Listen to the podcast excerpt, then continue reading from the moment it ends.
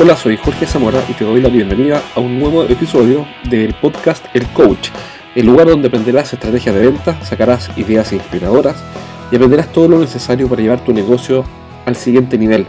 Vamos a hablar de productividad, de cómo aumentar el desempeño de un equipo y un montón de cuestiones interesantes con un invitado muy especial que tenemos hoy día que se llama Jimmy Calderón. Jimmy es un psicólogo con una vasta experiencia, su currículum es demasiado largo, si lo empiezo a leer nos va a tomar 10 minutos, pero en resumidas cuentas lo que hace es resolver los problemas que tienen las empresas internamente a través de una mirada eh, sistémica y aplica diferentes metodologías para resolver estos problemas. Lo llamé por teléfono y grabé la conversación. Les prometo que vamos a encontrar ideas muy potentes y conceptos súper interesantes que podemos aplicar rápidamente en nuestro negocio, sea cual sea. Sea cual sea el negocio en que estemos, vamos a poder aplicar estas ideas. ¿Por qué? Porque hablamos de principios más que de técnicas. Así que los dejo con Jimmy Calderón, eh, una persona que puede cambiar definitivamente el foco, la visión que tienes hoy día de cómo resolver los principales desafíos de tu negocio.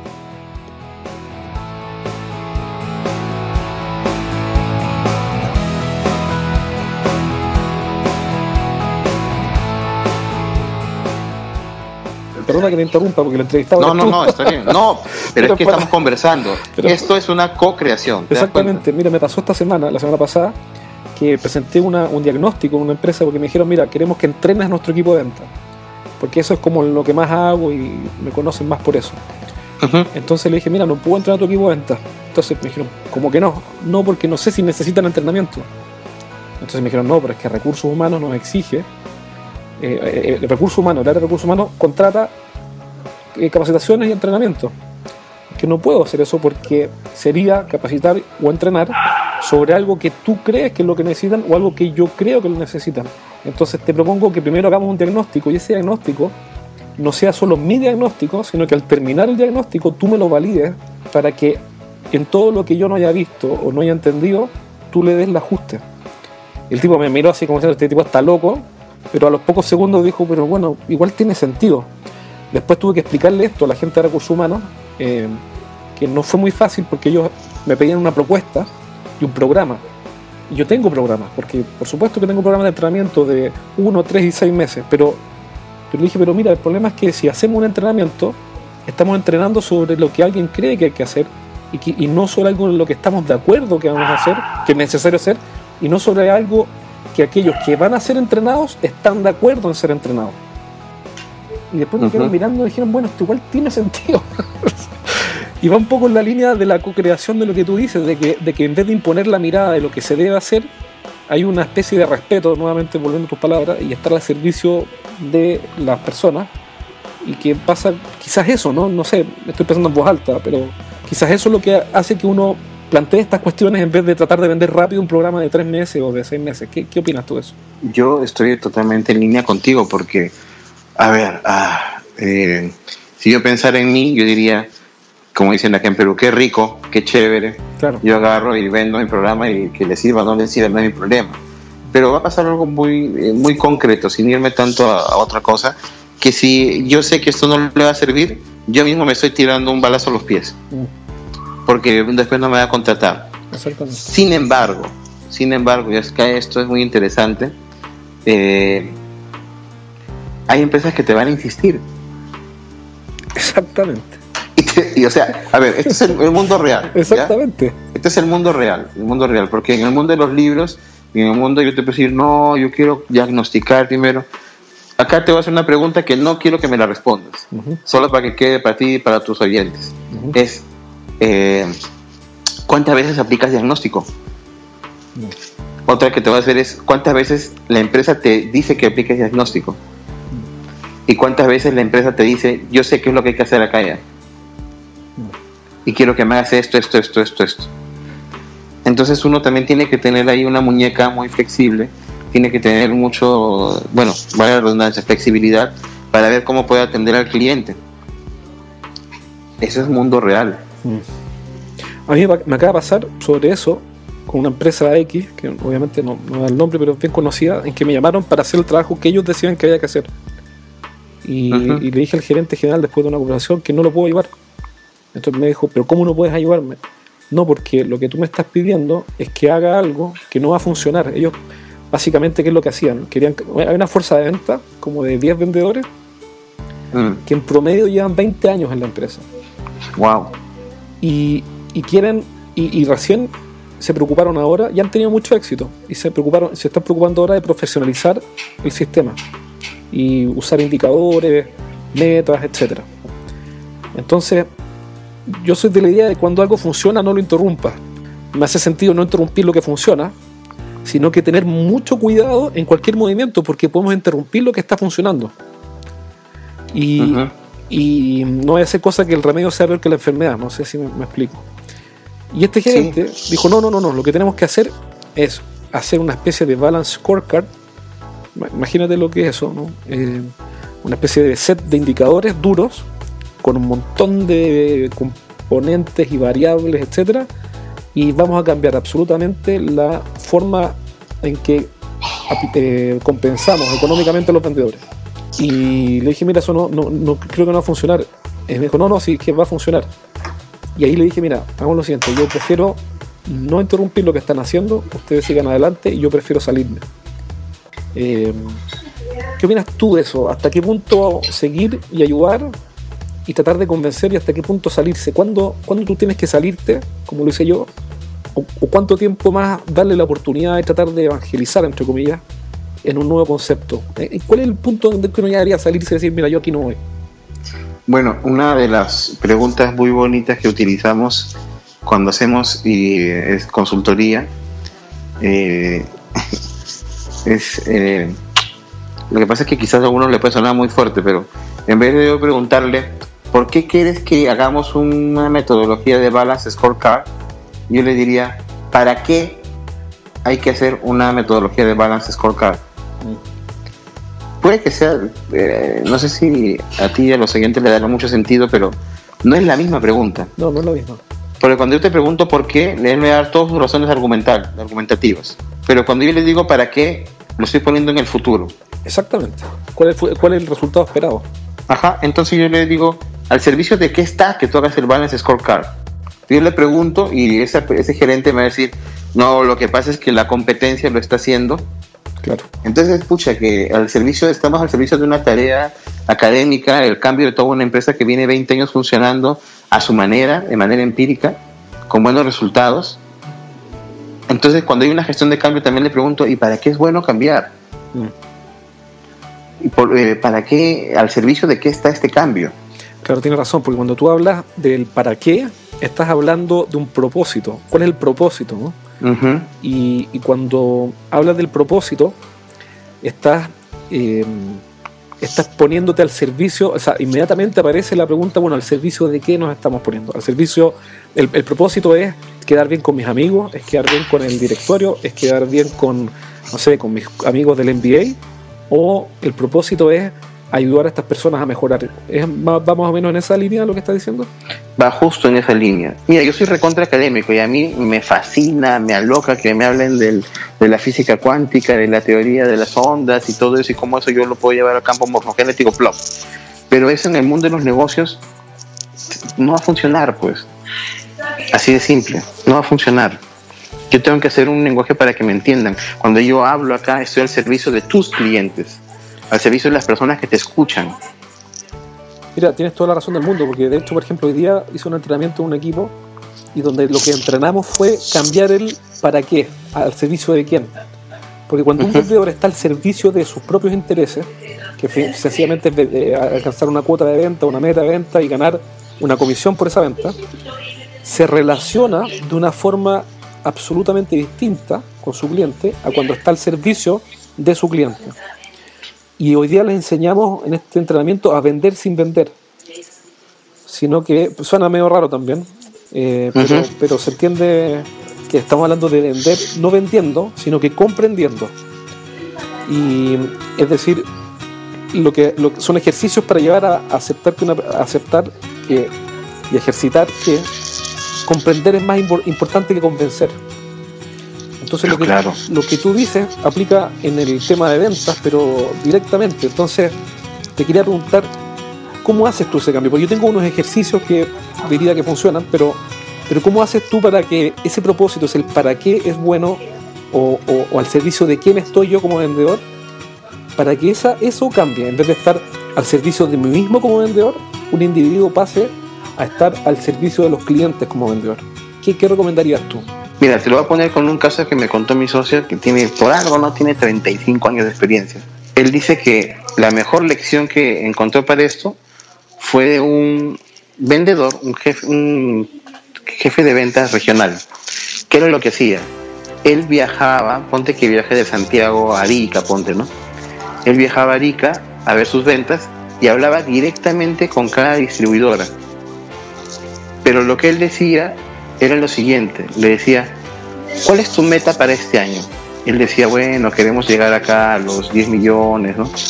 Ok, ¿y qué, qué, ¿Qué te gustaría en tu empresa? ¿Qué te gustaría tener más en tu empresa? Bueno, nos gustaría tener este, un espacio más para los camiones, acá de unos 300 metros cuadrados, para que haya un mejor despacho. Ok, y dime, ¿cuánto te va a costar hacer ese proyecto? No le he sacado, bueno, ojo de buen cubero, dime, unos 100 mil dólares, 150 mil dólares. Ok, yo te voy a ayudar a que tú logres esos 150 mil dólares para que tú tengas tu proyecto.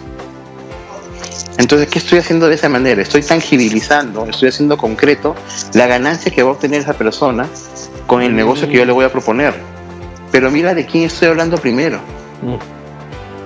Está clarísimo, estás concentrándote en el otro, en, el cliente, no en ti. Claro, así es, me concentro en el otro, en qué es lo que va a ganar él.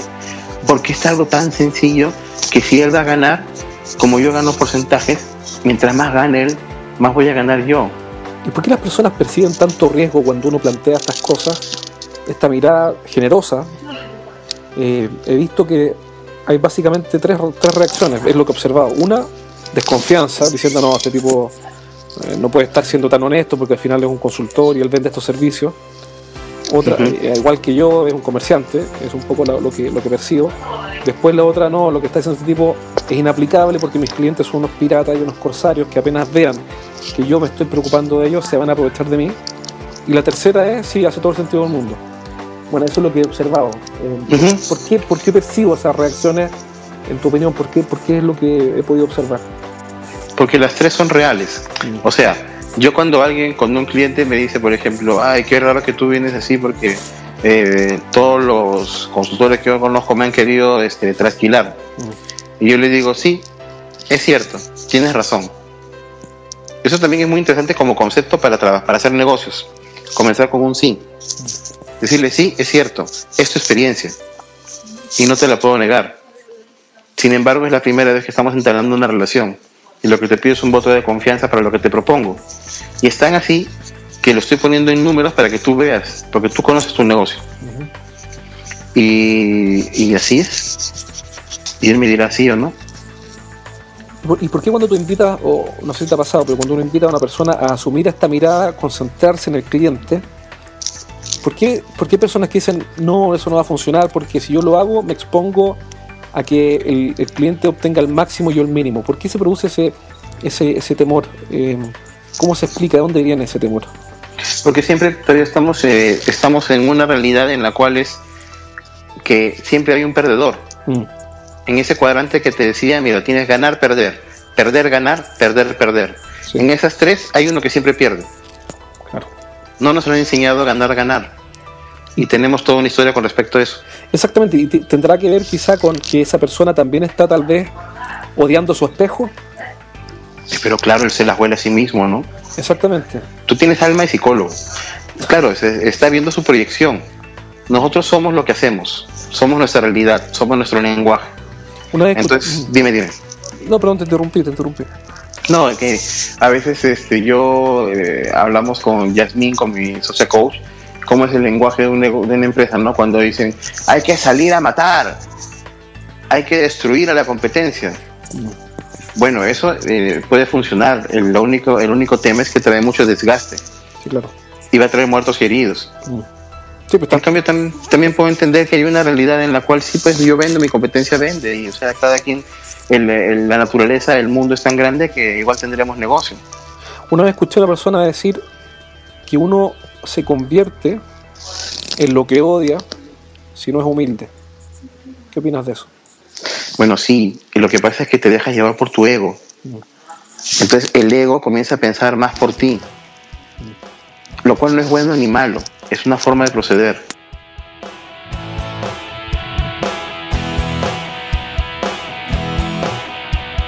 ¿Cómo incorporas la, escucha activa dentro de tu, dentro de tu, de tu método de trabajo? ¿Qué tan importante es la escucha para, ti?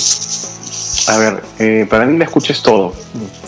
Y es una cosa muy interesante porque cuando nosotros, eh, la metodología que tenemos es, si te has dado cuenta, te hablo siempre de cuatro socios. Sí. Dos son hard, mm. ventas, ventas, duro. Mm. Y dos somos eh, soft, somos habilidades blandas. Entonces, cuando vamos a hacer la, cuando nos piden cita, o cuando nosotros pedimos cita, va uno de cada lado. Entonces, o va uno del área de, va uno del área de ventas, o uno del área de talento humano. Entonces vamos los dos. No, yo soy de talento humano, yo soy de desarrollo humano, entonces voy con un experto en ventas, que puede ser Jorge o Carlos. Nos sentamos en el directorio y comenzamos a hacer lo que se llama la primera fase de descargar información mi socio de ventas, el de, los temas duros, comienza a preguntar ¿y cómo están las ventas? ¿Cómo están las metas? ¿Cómo están los KPIs? Bla, bla, bla. Comienza a sacar, descargar información. Luego que ha descargado la información, él comienza a ver de qué manera nosotros podemos entender el problema. Mientras que él va haciendo eso, yo estoy así, callado, escuchando, centrado. Centrado en todo lo que me haga sentido, centrado en, en mi cliente. Y estoy, si se puede llamar de esa manera, sosteniendo la conversación. O sea, mi escucha está a varios niveles, porque estoy interpretando lo que el cliente quiere, interpretando lo que estamos ofreciendo. Y los clientes este, me da risa porque me ven así, nomás que no digo nada, hasta que yo les suelto una pregunta más sistémica al final. Y me dicen, mira, esa pregunta yo también me la estaba haciendo y es un tema que de verdad creo que es lo que está de fondo más allá de lo que estamos hablando. No te digo que yo soy el que, wow, el que trae la panacea. No, pero esta otra mirada que yo le pongo hace que los tres creemos una, se haga ese espacio de co-creación, que le haga que le haga sentido al cliente que lo estamos escuchando muy atentamente. Tanto así que estamos llevando a una persona para que escuche. Exactamente, está mostrando con hechos, ¿no? ¿Cómo, cómo, cómo escuchas las emociones? Bueno, eh, siguiendo con esto, hay una teoría que yo, bueno, te invito a ti y a las personas para que revisen. Hay una teoría que se llama teoría U de Otto Scharmer en la cual en una primera instancia cuando tú te enfrentas con una persona, porque eso es la, muchas veces vamos así, te enfrentas con una persona, lo primero que haces es cada uno está en su mundo. Y comienzan a él comienza a hablar de él y yo comienzo a hablar de mí nada más. Si yo voy descendiendo un poquito, yo voy a darme cuenta, oye, pero el otro también existe, quizás sea bueno escucharlo. Y luego voy a poder entender que esa es una voz que también tiene sentido en este mundo. Y una vez que yo he entendido eso, yo puedo estar en una posición de escucha más contemplativa, porque estoy más abierto.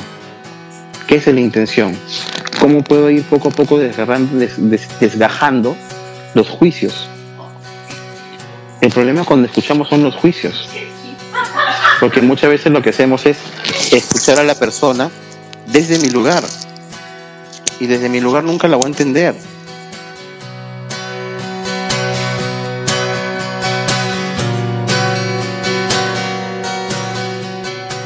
Mira, una pregunta, pregunta difícil quizá, pero eso es lo interesante. Eh, ¿A los clientes hay que venderle lo que quieren o lo que necesitan? Ah, muy buena pregunta. A los clientes se les vende lo que quieren, lo que necesitan. Bueno, primero habría que ver qué tanta diferencia hay. Esa es otra buena pregunta. sí, qué tanta. Muchas veces respondo preguntas o preguntas, pero no lo hago para evadir, sino porque mm, co-creamos un espacio de interés. Entonces, oye, de verdad, este cliente necesita esto que dice que quiere. Ahora, esto que quiere será lo mejor para él. Ahora, ojo, también por algo nos llaman a nosotros, ¿no? Si nosotros podemos ayudar desde nuestro nivel de experto en lo que sabemos, perfecto. Y volviendo a tu pregunta, porque va a dar la impresión de que me quiere escapar, a los clientes se les da lo que quieren o lo que necesitan. Tú tienes la opción A y la opción B. Eso normalmente se llama un dilema. Entonces, ¿qué hago con los clientes? ¿Le doy lo que quieren o les doy lo que necesitan. ¿Y sabes qué pasa? Así como el ganar-perder, muchas veces nos han, nos han hecho pensar que, estamos, que una opción está reñida con la otra. Y sin embargo, quizás puede haber una tercera posición, que no sea A ni que sea B, sino que sea ambos y lo mejor de ambos. Entonces yo voy a conciliar. Y digo, mira, tú quieres esto y me parece interesante. ¿Y qué te parece si también eh, observas esta alternativa? ¿Qué crees que podríamos tomar de las dos? Ah, mira, podemos hacer esta intervención primero y luego la segunda, podemos mezclarlas. Ah, mira, qué chévere. Y es posible también, Jorge, que haya una cuarta posición, que no sea ni A ni B ni lo mejor de ambas, sino que tenga que ver con otra cosa. Entonces le dice, ¿sabes qué? Yo me estoy dando cuenta que no tiene que ver ni con lo que quieren ni lo que necesitan, sino que en el fondo esto ya corresponde a una gestión de cambio integral la empresa tiene que dar un giro hacia otro lado. Cuando tú haces el diagnóstico inicial, em, ¿qué, opinas de esto? Yo, yo a veces, me pasó recién, que el diagnóstico de la situación inicial para una empresa em, cuesta casi el doble que el entrenamiento para resolver los problemas. Este, el Departamento de Recursos Humanos me anduvo apurando un poco me dijo, bueno, está ya, ok, de acuerdo, acepto que hay que hacer un diagnóstico, lo entiendo. Pero, porque mi interlocutor siempre fue el área comercial, ahí la lección no hay que pasar a llevar para el tema de emociones de por medio, ¿no? Eh, no hay que ignorar a otras áreas como recursos humanos, obviamente. Ah, muy interesante, porque eso tiene que ver con otro sistema, otro principio que ahí te cuento. Entonces... Ya, pero acuérdate lo que me ibas a decir, porque no quiero que se te olvide. Ya, ya, ok, acuérdate. el, entonces, bueno, mi interlocutor era comercial, fue la con recursos humanos y me dijeron, bueno, ok, ya. El diagnóstico, digamos que tiene sentido y nos hace sentido, perfecto. ¿Cómo explicas que el diagnóstico tenga un costo dos veces el costo de la solución? Dije, muy simple, porque lo más importante es entender el problema y no la solución. No sé si se habrá entendido bien, pero pero, pero para mí sigue siendo, es algo que yo creo, digamos, algo que lo cual estoy bien convencido, pero puedo estar equivocado, por mi opinión, y si no estás de acuerdo, me encantaría que, me, lo comentara, eh, que, que, la clave de la solución no es la solución, sino que es entender el problema. ¿Por qué? Porque en, en mi experiencia, yo puedo estar equivocado, reitero, cuando uno entiende el problema, el problema contiene en sí el germen de la solución y, cuando uno logra redefinir con precisión y de mutuo acuerdo, en co-creación con el cliente, el problema de venta, el problema de marketing, el problema, que son los que digo yo básicamente, eh, entonces la solución es casi, a no quiero decir costo cero, pero es casi costo cero. O sea, mientras mejor conceptualizamos el problema y nos ponemos de acuerdo en cuál es el problema, por alguna razón que no, no, sé explicar, eh, la solución fluye como casi sin esfuerzo. Y eso implica que el esfuerzo inicial mío es muy superior en el diagnóstico que después en la solución. No sé qué opinas tú de esto. Bueno, yo te digo sí y no. Ya. ¿En qué sentido? Porque una de las cosas que yo he aprendido en este tiempo es que mientras más técnico el problema merece más análisis. Y mientras más integral es más sintético, más sistémico. Eh, ahora, estoy totalmente de acuerdo contigo en el hecho de que si yo no entiendo el problema y me equivoco en detectar el problema, lo que voy a tener es un diagnóstico errado que me va a traer más gastos. Porque lo que yo voy a aplicar como futura solución quizás no es lo adecuado. Entonces estamos nadando para la izquierda cuando debemos ir para la derecha. Por otro lado, yo eh, eh, depende del caso de nuevo. Si es técnico, técnico, es muy específico, hay herramientas necesarias de diagnóstico, ¿no? Puedo aplicar 360, hay algunos software para esto que, que, tienen su costo. Porque esa pregunta es muy válida la del cliente. Ahora, eh, el cliente tiene que confiar en el sentido de que estamos haciendo lo mejor para ellos. O sea, de verdad, si tú estás, eh, yo creo que si tú has hecho lo que has hecho, es porque era necesario Claro, es lo, que yo veo, pero, pero por eso te quiero preguntar tu opinión, porque tal vez tiene sentido para mí, no tiene sentido para ellos, pero dieron el voto de confianza, porque finalmente es eso, ¿no? Es una, especie de acto de fe, y, se está cumpliendo que que los resultados que estamos viendo solo por, por ejemplo, tenemos un gerente de venta que se dedica a vender y no a coachear ni a dirigir al equipo de venta. Ah, es un vendedor más. Es un vendedor más. Entonces, eso no había aparecido hasta ahora que estamos profundizando el diagnóstico hasta la médula. Entonces, es tanto lo que profundizamos que pregunté, bueno, pero para entender, este gerente, eh, ¿qué hacía antes de ser gerente de venta? ¿Había qué hacía? ¿Qué hacía? Era vendedor. Ah, bueno, es un típico caso, ¿no? Exactamente.